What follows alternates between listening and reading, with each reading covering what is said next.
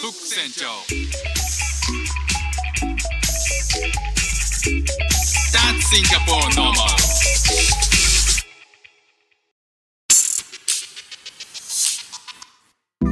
どうもフック船長です。シンガポールで3歳と4歳の息子の子育てをしている主婦です。このチャンネルは英語学習のことや海外生活で面白いと感じた日本との文化や価値観の違いそこから改めて感じた日本のすごいところなんかをお話ししております。番組冒頭でちょっとお話ししときますけど、まあ久しぶりすぎてあの今回えーなぜかエコーがかかった状態で収録しております。まあなんかねこうトンネルに入って中で収録してるようなねおかしな、えー音声になってますけども、えーご了承ください。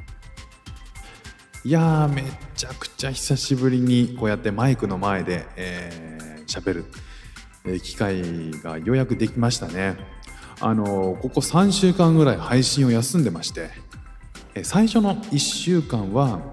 あの僕の母親がですねシンガポールに、遊びに来てですね、僕たちと 1, 週1週間一緒に過ごしてでその後2週間は日本に一時帰国を家族でしたんですよね。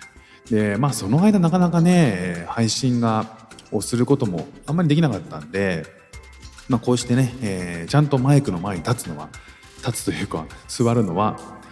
3週間ぶりですかね。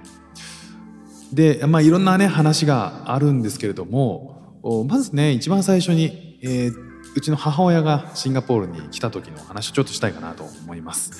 えーなんで来たかっていうとあのー1年7ヶ月ぶりかな、えー日本からえシンガポールに来た来てからですね1年7ヶ月ぶりの再会ということで、まあ、僕たちがね日本に帰る一時帰国っていう時に合わせて、えーまあ、来てもらったんですよね。で一時帰国自体はどうしても妻の仕事の関係上2週間しか日本に滞在できないということであんまりあのあの僕の方の実家と妻の方の実家に両方きっちり滞在していくのはちょっと難しいなっていうこともあったりとかしてであとはまあ日常生活ちょっと見てほしいなっていう部分もあって、えーあのねあの旅旅費は全部負担するから来てよっていうことで、えー来てもらったんですよね。で帰りの便はあの僕たち家族が一時帰国をするタイミングで同じ便で帰るっていうことでまあそれはそれでね、えー楽しいのかなと子供たち僕の子供たちにとってもまあなんかこうおばあちゃんとちょっと旅行した気分になれるっていうこともあってまあいい機会かなっていうことで、えー来てもらいました。でここでの生活っていうのはこうプリスクールあ息子が通ってるプリスクールとかの様子とかは常にねこう写真の共有ストレージにアップしたりしたりとかあとは毎週末にオンライン通話とかをしてたんで、えー共有はしてきたんですよね、まあ、おばあちゃんに対しては。だけど直接会うっていうのは今回は初めてなんですよね日本を離れてから。で最後に、えー日本で会ったのは、えー、と息子たちが2歳と3歳の時なんで、まあ、現在今、えー4歳と5歳になってますからね、まあ、だいぶ成長したのでこの2年間の息子たちの成長っていうのを、まあ、実際に見て見せてあげるっていう絶好の機会になるかなということで、まあ、いろんなね、えーいろんなあっち行ったりこっち行ったりとかっていうシンガポールっぽい旅行もまあ考えはできたんですけど、まあ、今回に関してはそのおばあちゃんからもあおばあちゃんというか母親からも家族の日常生活が見たいっていう希望もあったりしたんでそういったアクティブな観光地巡りよりも日常生活を体験してもらうということを、まあ、今回はね1週間で、えー企画したという感じですね。でそれを通して孫の成長を見てもらいたいなというふうな感じですかね。ご飯を食べる時っていうのはもう子供たちは食べかすを床に散乱させるっていうことがないこととか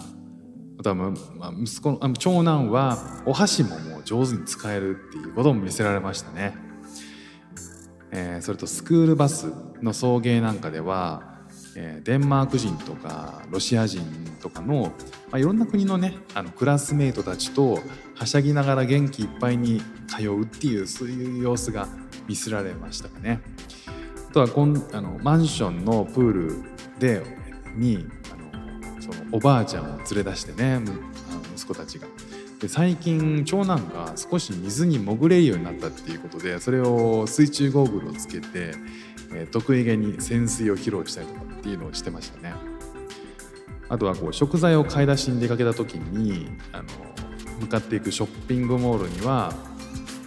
えストライダーっていうねあのなんかペダルがついてない自転車っていうのをずっと乗ってたんですけどそこから自転車に切り替えてでさらに長男は最近それを補助輪外して乗れるようになったりとかしてたんでそういったあの様子とプラス次男は補助輪付きの自転車、まあ、そのお2人がねえ自転車乗って悠々と並走する姿っていうのが披露できた。あとは仲のいいポーランド人とかフランス人のクラスメイトと、えーマンションでバーベキューピットがあるんですけどそこで、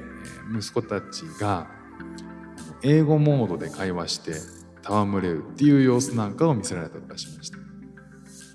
あとはバス移動とかしたんですけど今芝生芝生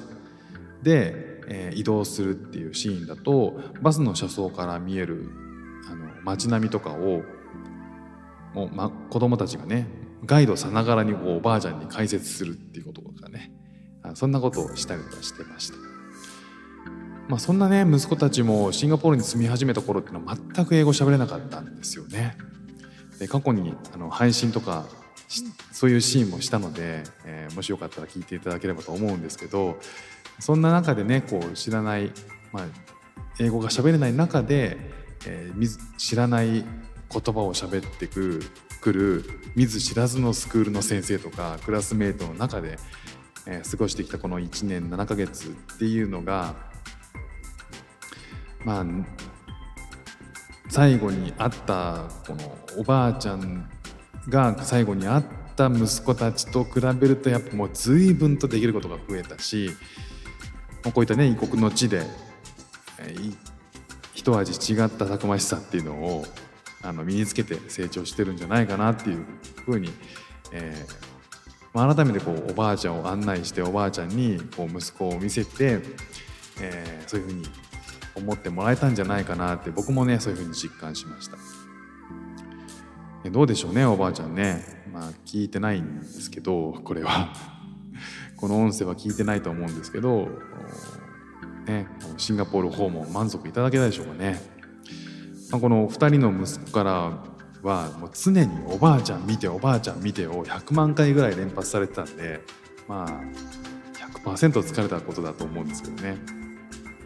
これに懲りずにねまたの訪問をお待ちしておりますと。いうことで、えー、今日の配信はこんな感じで終わりにしたいと思います。またあの今後、え日本帰国の話とかを少しずつしていきますのでお楽しみに。今日も聞いていただきましてありがとうございました。フック船長でした。じゃあまたね。